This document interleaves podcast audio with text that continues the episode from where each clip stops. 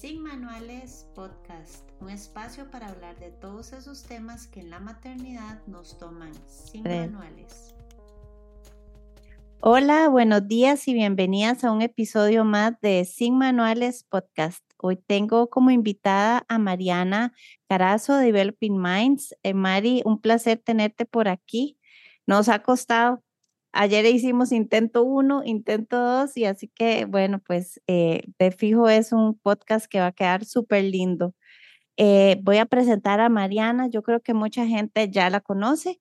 Eh, Mariana Carazo tiene un máster en educación de la Universidad de Columbia.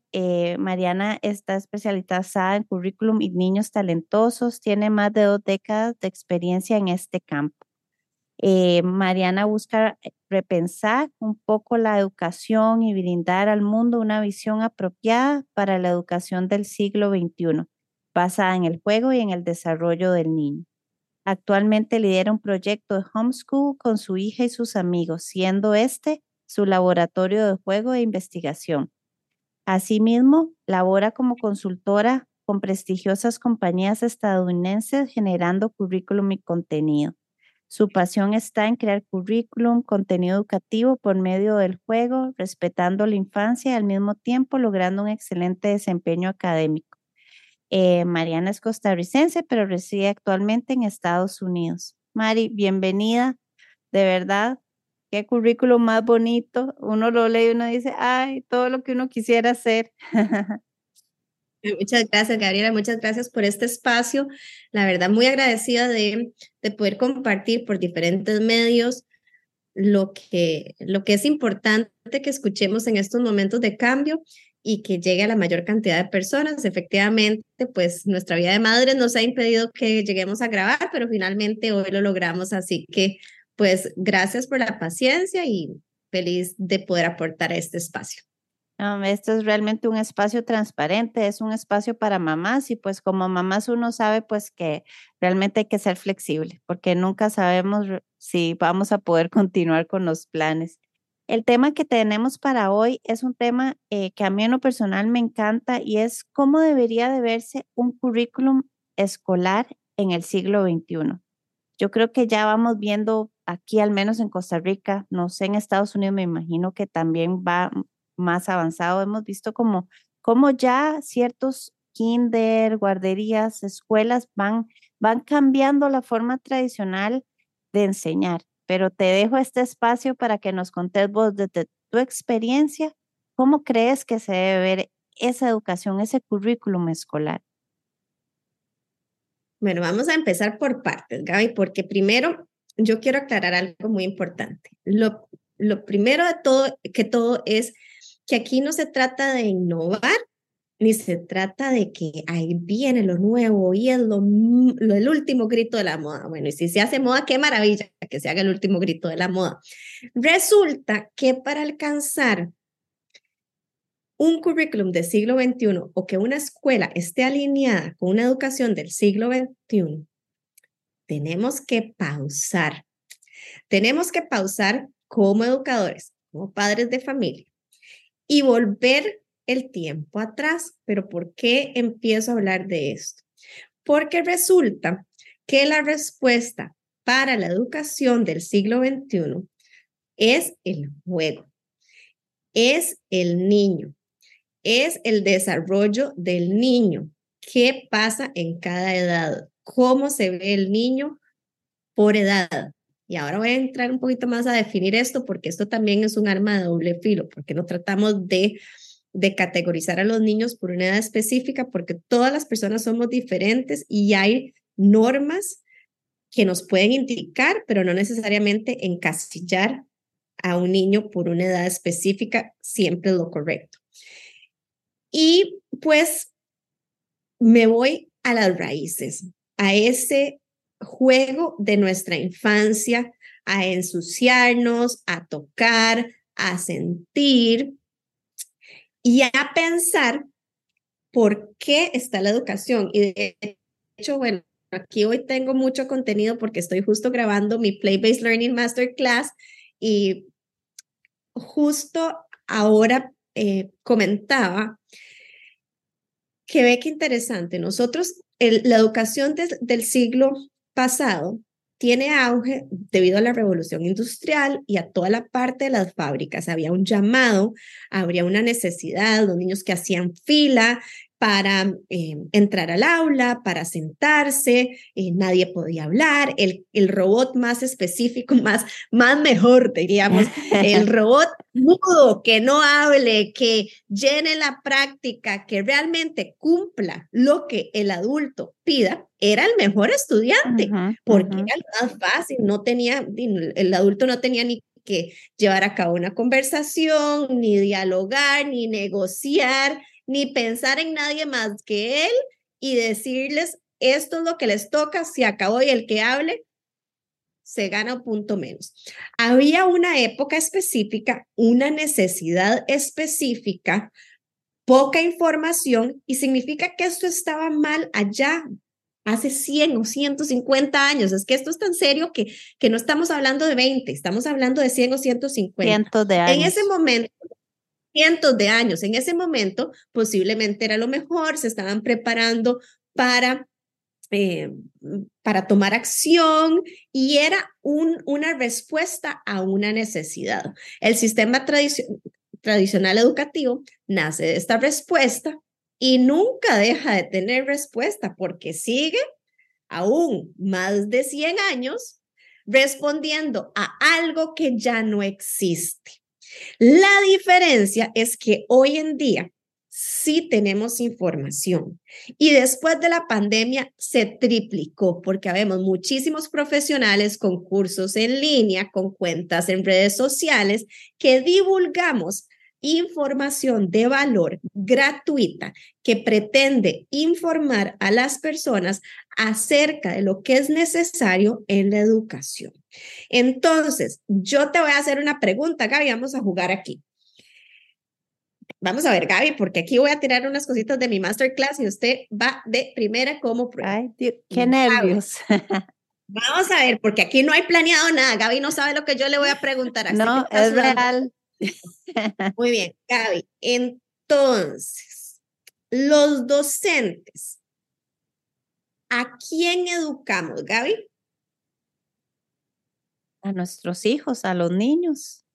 A los niños, no te lo puedo creer. A los niños, vieras que eso no es nuevo. Y fíjate que los niños tienen necesidades, ¿sabías? Tienen necesidades básicas, tienen intereses, tienen em, gustos, los niños se comportan de diferentes formas según su desarrollo, según su edad. ¿Y sabes qué? Los docentes tenemos la responsabilidad de comprender esto y de saber cuáles son las necesidades de estos niños que gracias a la vida hoy tenemos la información gratuita y a mano para poder diseñar las mejores formas de aprendizaje para que ellos aprendan mejor. Ahora voy con la segunda pregunta, Gaby. ¿Por qué vos mandás a tus hijos a la escuela o a tu hija? ¿Es una bebé, niña? Sí, es una niña, tiene tres años y medio. Bueno, no sé si va a la escuela, pero igual, ¿por qué la vas a mandar o por qué mandas a un niño a la escuela? Yo realmente la mando para que juegue con otros niños en la escuela mientras yo trabajo y tal vez no la puedo en este momento. En este momento. Y en cinco años, ¿cuál será tu objetivo? ¿Para qué la mandas a la escuela? Para que vaya desarrollando destrezas y habilidades que le ayuden para el futuro. Ok, excelente respuesta. ¿Te gustaría que aprenda? Sí, sí, claro. ¿Te gustaría que juegue? Sí. ¿Te gustaría que sea feliz? Eso es lo principal, que sea feliz. ¿Te gustaría que la abracen en sus dificultades. Totalmente, la acompañen y la reconforten. ¿Y te gustaría como mayor objetivo, cuál es el objetivo que vos buscas? Em, me estás hablando de que la preparen para la vida. ¿Qué vida? ¿Qué, qué, qué esperas cuando ya salga del colegio? ¿Qué, qué, qué esperas de este sistema educativo? ¿Qué quieres que le dé a tu hija? Que le dé las herramientas para que se maneje en la vida que ella elija llevar, en lo que ella realmente quiera hacer, tenga las herramientas, sea una cosa u otra, no sé ahora, pero que tenga las herramientas para, para manejarse, tanto Pues, emocionalmente como prácticamente. Pues resulta, Gaby, que me estás describiendo lo que son las habilidades del siglo XXI. Ay, Mariana, con cosas nuevas. Nada nuevo, vieras que nada nuevo. Simplemente el Banco Económico Mundial, el Foro Económico Mundial, perdón, eh, hace un estudio hace unos años y de, eh, puede categorizar, porque lo que hizo fue un gráfico y un estudio a donde acomoda todas estas habilidades que necesitamos los niños, que necesitan los niños y los adultos para un éxito en la vida. Entonces tenemos em, toda la parte académica, que la parte académica, a ver, es importantísima. Claro. Tenemos toda la parte de matemática, lectura, ciencias, finanzas, em, tecnología, muy importante. Tenemos todas las competencias, que es resolución de problemas, em, tenemos pensamiento crítico, creatividad, imaginación y tenemos todas estas habilidades de personalidad como lo que son liderazgo, eh, colaboración, trabajo en equipo. Y las tres categorías tienen el mismo peso. Yo a esto le sumo una cuarta categoría, que es toda la del desarrollo socioemocional. Pero vieras, Gaby, qué torta, porque es más importante aprenderse las tablas de multiplicar a que un niño pueda identificar sus sentimientos. Y es más importante el examen y la tarea a que un niño pueda desarrollar todo su funcionamiento ejecutivo, creatividad, eh, toma de decisiones, pensamiento crítico, jugando con tucos, porque vieras que en el sistema actual, que es una mezcla de un poco, los niños cuando llegan a primer grado ya no pueden jugar, es prohibido, es prohibido porque se acabó, es hora de aprender, de realmente aprender. El juego no es importante, es una pérdida de tiempo, es un mientras tanto, si termina tal vez puede ir rápido al recreo y si no termina en el recreo salado, se tiene que quedar en el recreo a aprender, todos en escritorios eh, individuales. Irónicamente, nosotros como docentes creemos que estamos enseñando y es contraproducente porque lo último que estamos haciendo es enseñando. Estamos invitando a nuestros estudiantes a memorizar y a nosotros como adultos a tener un control sobre un proceso. Y la última persona para quien educamos, que es el niño, es lo que tiene valor en la ecuación. El niño no tiene valor en el sistema educativo tradicional. El niño es lo último en lo que piensa este sistema. Entonces, a tu pregunta, ¿cómo se ve la educación del siglo XXI? La educación del siglo XXI se ve con el niño como protagonista. En esas escuelas y a mí en redes sociales me atacan y me encanta que me ataquen. Es que hacen lo que les da la gana, ruedan por todo lado, los niños no tienen control. Alto. El que el niño tenga una voz y una opinión no significa que no hayan ni límites claros, ni una estructura, ni pautas bien establecidas. Porque eso es parte de nuestro proceso educativo. También las docentes somos responsables de dar estas normas de comportamiento a los niños. Pero vieras, Gaby, cuando vos vas a, eh, es más, ahora, yo no quiero, no, no, no me cruces las piernas mientras hablas conmigo, ¿ok? Por favor, te me sentás recta y en una silla, como donde yo te diga que te tenés que sentar. Ni volvás a ver la ventana y si ves, ves el celular que has castigada, no puede ir a comer en la noche con el esposo. No puede, porque no, no cumplió lo que yo estaba diciendo. ¿Quién no se va a querer portar mal? Porque yo voy a querer ver cómo me levanto y cómo veo el celular. Uh -huh. Me están diciendo que uh -huh. no.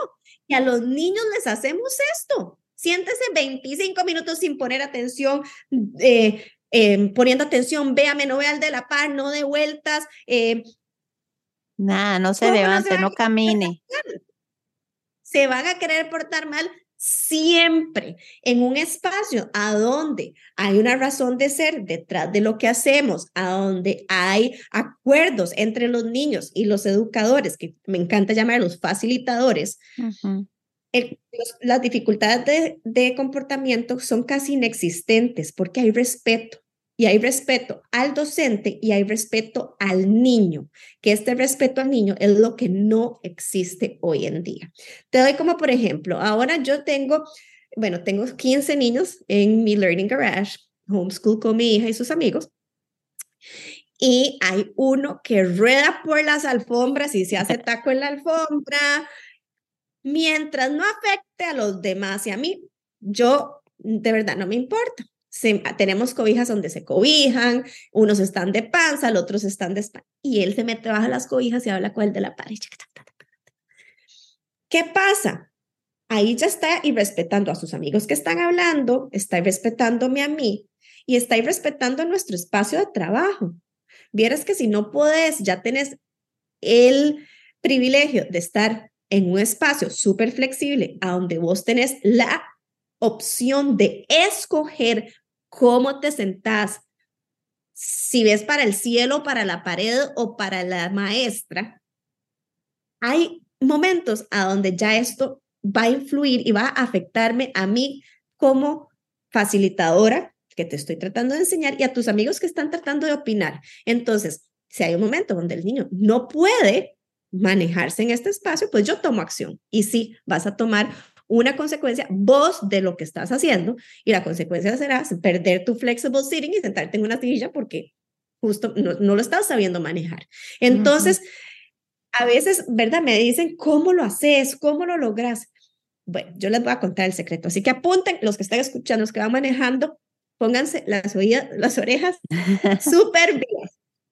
El secreto se llama jugar y conectar con el niño. El secreto es escucharlos, observarlos, tomar en cuenta lo que hacen. Que el aprendizaje sea dirigido por el niño no significa que el niño haga lo que le da la gana. Significa que uno observa, uno ve qué les gusta. ¿Qué me está diciendo, diciendo este niño que rueda por la alfombra? Que está larguísimo lo que yo estoy diciendo, que está aburrido. Entonces, tal vez va a tener que acomodarse un ratito y yo voy a tener que ver qué cambio porque claramente no está funcionando. Hay receta, no existe receta porque todas las realidades son diferentes. Pero el niño siempre debe ser ese centro. Y vieras, Gaby, que cuando uno escoge ser educador, es que le gusta trabajar con los niños. Entonces yo creo que ya todas las que escogimos y todas y todos los que escogimos estar en estos zapatos de educación, ya tomamos una decisión. y, si, y si la decisión es la correcta, mejor estudiemos otra cosa. Porque nuestra labor como docentes, primero es siempre repensar nuestras prácticas, siempre estar abiertos al cambio, a aprender y a querer ir a un camino distinto. También sucede y comprendo que a veces es un poco difícil porque el docente sí quiere tomar acción, pero pues su centro educativo em, es complejo o los, los sistemas públicos también tienen mucha burocracia y me dicen, esto nunca va a cambiar. Bueno, si nos quedamos sentados en que nunca va a cambiar, yo nunca hubiera abierto mi Instagram, yo nunca hubiera abierto mis, mm, alzado la voz, que de hecho yo empecé a alzar la voz porque veía tanta gente hablando cosas que no tenían sentido ni valor y a mí me daba pena hablar, a mí me daba pena hablar. Entonces, de cómo, cómo íbamos a cambiar. Si las personas que sabemos no alzamos nuestra voz, el mundo nunca va a cambiar. ¿Será que yo cambio el sistema? No sé si lo lograré cambiar. Lo que sí te digo, Gaby, es que he cambiado a personas, es que he logrado influir a gente a tomar una decisión correcta por la infancia y que si todos nos abrazamos y alzamos la voz juntos, el cambio está más cercano. Y ¿Sabes, Gaby, qué año estamos? ¿En qué año estamos? Contame. 2023. Sí, ¿verdad? 2023. Sí, casi un cuarto de siglo entre el siglo XXI. Yo estoy hablando de, de, educación del siglo XXI y ya vamos por una cuarta parte. Una cuarta parte el cambio no es para ayer, es para ya, hoy, ya, inmediato. No podemos perder el tiempo porque adivinen que posiblemente en el próximo ciclo, lo que ya yo estoy hablando, hay todavía más investigación y cosas novedosas que tengamos que modificar a lo que yo estoy diciendo. Así que si seguimos enseñando para hace 100 años, está retarde y nunca es tarde para cambiar. El juego es probado, y aquí nombro a mi querida amiga y colega Karina Castro Fumero, que habla maravillas del desarrollo cerebral. Y justo aquí va a hacer aquí un comercial, Gaby, porque es que este con, con todo este espacio es para eso. Eh, yo tengo también un podcast educativo que lo que se llama la educación de hoy podcast, que lo que buscamos es, yo busco dar información gratuita de alguna forma, porque no todo, ¿verdad? Eh, claro. hay, hay que dar por todo lado. En, en ese podcast justo grabé con Karina hace poco y Karina nos explica el por qué la ciencia prueba que el juego es la forma para aprender. Y no es la forma para aprender en este siglo, ha sido siempre. Solo que nosotros se nos olvidamos, nos olvidamos. Y aquí vuelvo a hablar también de varios de los recursos que tengo, Gaby, porque vieras que a mí me preguntaban, ¿cómo hacer para jugar? ¿Cómo? Yo siento que la educación del siglo XXI tiene tres ejes de cambio. El primero, los docentes, el segundo, los administradores y las personas que toman decisiones. Y el tercero, los papás. La educación no está en manos de las escuelas ni de los docentes únicamente. Si usted es papá y usted quiere el cambio, usted promueve el juego en casa. Usted limita el uso de pantallas porque las pantallas están amenazando el juego. Mm. Usted genera vínculo y yo no sé si aquí esta cortadora sacate que se oye, bueno, ahí va de fondo, sonido de fondo, perdón amigos. No, em, se escucha. Tranquilo. Nosotros somos responsables también de llevar a cabo y tomar acción hoy, porque, ah, no, es que la teacher no hace aquello, es que en esta escuela, y yo oiga aquel montón de quejas a las pobres teachers y la pobre escuela, ¿y usted, papá, qué está haciendo? Usted sabe cómo se ve el juego, usted sabe cómo lograr que su hijo juegue independientemente. Ay, no, yo necesito un descanso y yo la única forma que descanso es poniéndole la tele. Pues vieras, Gaby, que yo tengo tres y nunca he estado más cansada en mi vida porque tengo uno de dos y uno de uno. Entonces yo siento que a mí me pasó un tractor para encima, para atrás y en reversa. Eh, y sí, a veces me encantaría aprender de la tele, no te lo voy a negar, pero mejor invertí en enseñarles cómo jugar, porque si mis hijos saben jugar, van a necesitar de esa tele. Es nuestra salida fácil, no es fácil y no juzgo y no culpo. Pasos pequeños y un día a la vez. Pero por eso también hice mi curso, es hora de jugar, porque yo veía que había muchísima necesidad de que los padres nos no tenemos por qué saberlo todo, Gaby. Es imposible. Y además a nosotros nos tiran a esta maternidad y sálvese a quien pueda, nadie sabe nada de repente entre el dolor de oído y ahora esta mujer me está hablando que el juego, que invitaciones de juego, que el cuarto del juego, que la pantalla, ¿qué es esto? Es este el sueño, que el no sueño, que la chupeta. es bombardeo de información. De información que cómo hago. Entonces yo dije, bueno, voy a hacer un cursito que sí creo que debería ser obligatorio para cualquier padre de familia, ya que vaya a ser padre o que sea, o que tenga chiquitos hasta más grandes, porque nunca es tarde. El juego es el mayor tesoro. Y si nuestros hijos saben jugar en casa y les ofrecen el juego en la escuela, es el combo perfecto. Es el combo perfecto. Entonces, nosotros no podemos pretender que la escuela sea la mejor escuela si nuestra casa no es la mejor casa. Y si nuestra familia no tiene los mejores hábitos, y de nuevo, cada familia es un mundo y cada familia toma las decisiones que le funcionen. Pero todo va de la mano, Gaby. A lo que voy aquí es que la educación de hoy no necesita nada nuevo, necesita mucho juego, mucha información de, de, fuentes válidas, docentes y sistemas educativos que quieran renovarse, que no tengan miedo a tomar decisiones, porque de repente, ¿cómo quito los exámenes? Los papás se me paran de uñas. ¿Cómo les voy a decir que el niño sabe, que el niño no sabe, pero esta mujer está loca? ¿Cómo no van a haber exámenes? ¿De qué te sirve un examen? Realmente necesitas un examen para saber si tu estudiante sabe o no sabe algo. O sea, me vas a decir que solamente así puedes medir. No, jamás. Porque a mí si me decís que sí, saco a mis hijos de esa escuela porque se me para el pelo de pensar que un examen sea lo que limite el, la capacidad de mi hijo. O sea, vean qué fuerte caemos nosotros como papás a pedir por exámenes, a pedir por tareas, a escoger y abrazar y apoyar estas tendencias que no toman a nuestros hijos como eje y como centro. es no que son respetuosas. Mariana, ¿cuál es la mejor escuela de Costa Rica? Nunca les voy a decir cuál es la mejor escuela, porque hay muchísimas de escuelas maravillosas. Todas tienen sus características, todas tienen su realidad, cada familia tiene sus necesidades. Y si a usted no le gusta algo en esa escuela, usted ya habló, usted ya inició una información y no es pedir que lo quiten, es que, miren, yo, yo he investigado acerca de las tareas. ¿Me pueden contar cuál es el objetivo detrás? Porque si hay un, objetivo válido, pues se dejan las tareas.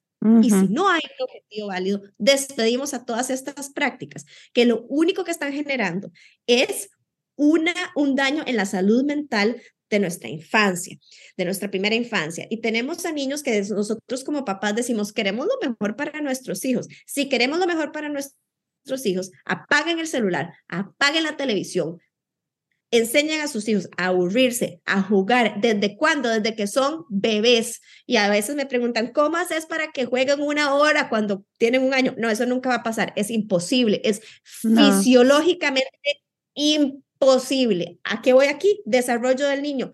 ¿Cómo se ve el desarrollo del niño? Todo esto lo hablo en mi curso porque a veces asumimos que hay que saberlo. No, hay que informarnos y a partir de la información tomamos decisiones correctas. Entonces, Gaby, la educación del siglo XXI se ve rodeada de juego, rodeada de conocimiento, con decisiones tomadas para y por los niños, no por los adultos ni por la conveniencia. Es un sistema que va a tomar su tiempo en cambiar, pero es posible y estoy segura que se va a dar. Para mí la pandemia nos abrió los ojos a la necesidad de un cambio y me encanta rescatar lo positivo. Ahí fue necesario. porque creo que los papás pudieron ver con sus hijos en casa la pérdida de tiempo de muchísimas de las cosas que hacen y las maestras es un círculo vicioso y más aquí, por ejemplo, en Estados Unidos, tienen que lograr que punteen para el ranking de la escuela y si no, y el test y la nota del test, entonces el niño con necesidades especiales, que odio usar este término porque yo creo que todos tenemos necesidades especiales, les trae abajo los, los rankings, el niño que aprende diferentes, diferente. Y bueno, ni me agarres aquí porque yo puedo hablar horas hasta de los grados, no creo ni que deberían haber grados escolares. ¿Qué, qué, qué es un grado? ¿Qué, ¿En qué te sirve un grado? Te sirve a vos como, como administrador, pero al niño, ¿en qué le sirve? ¿Cómo vamos a pretender que un niño con dislexia cumpla las expectativas de lectura de segundo o tercer grado? Entonces, ¿es menos inteligente? ¿Es menos capaz? ¿O qué? Porque esto tiene que cambiar. Nosotros tenemos que enseñar por habilidades, tenemos que enseñar por capacidades, tenemos que enseñar con un fin de fondo. Y pues bueno, yo me he dedicado a crear cursos y recursos para padres de familia, para docentes, para que nos informemos, para abuelitos y cuidadores, porque también son igual de responsables de la crianza a las que hay gente que le dicen nana, yo les recuerdo que esas nanas o empleadas pasan con sus hijos más tiempo que ustedes. Entonces, volvemos el término y pongámosles co-criadores porque son personas que los están ayudando a criar a sus hijos. ¿Están informadas estas personas? Porque yo me preocuparía si no, si no están informadas, porque van a crecer con lo que ellas piensan que es correcto. Entonces, esto es un círculo de enseñanza que nunca debe de terminar. No, me encanta y realmente eh, yo trabajo en una empresa corporativa y mucho de, de la forma en la que evaluamos a las personas ya grandes es justo con esas habilidades que nos dijiste y llegan y les cuesta colaborar, les cuesta el trabajo en equipo, mucho más el liderazgo, mucho más el pensamiento crítico y, y, y es tan difícil a veces y, hay tanta frustración porque entonces es poner un montón de adultos que no tuvimos esa niñez y no nos enseñaron de esa forma a tratar de ser exitosos con métricas ahora, grandes. Entonces yo creo que, bueno, a mí al menos me da tanta esperanza y espero que, que todos estos niños que podamos influenciar y todos estos cuidadores, mamás, abuelitos, eh, facilitadoras, puedan realmente ir abriendo camino a todas estas enseñanzas, estas formas de, de ver la, la educación, para tener pues niños más felices en el futuro. Yo creo que la felicidad viene cuando lo dejan a uno ser realmente y lo aceptan tal cual. Entonces, Mariana, contanos dónde encuentran tus cursos también, aparte de todo, para qué. Antes de esto, quiero decirte una cosa, Gaby, porque yo soy, en preescolar, nosotros vemos normal que los niños jueguen y sí es aceptado, pero la infancia no se acaba a los cinco. Esto es muy importante. Los niños juegan y muchos dejan de jugar porque nosotros les robamos la infancia entre pantallas, entre cosas que no son apropiadas para su edad y, entre falta de juego. Entonces, estas habilidades que nombramos como habilidades del siglo XXI, estas habilidades solo se van a desarrollar por medio del juego, del juego abierto. Eso no se va a desarrollar en un grupo de matemática, ni en uno de español y en el recreo con demasiada suerte tal vez.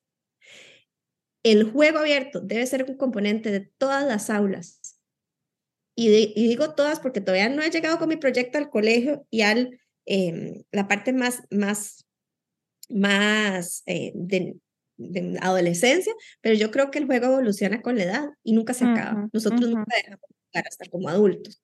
Los cursos, Gaby, los pueden encontrar en mi página web.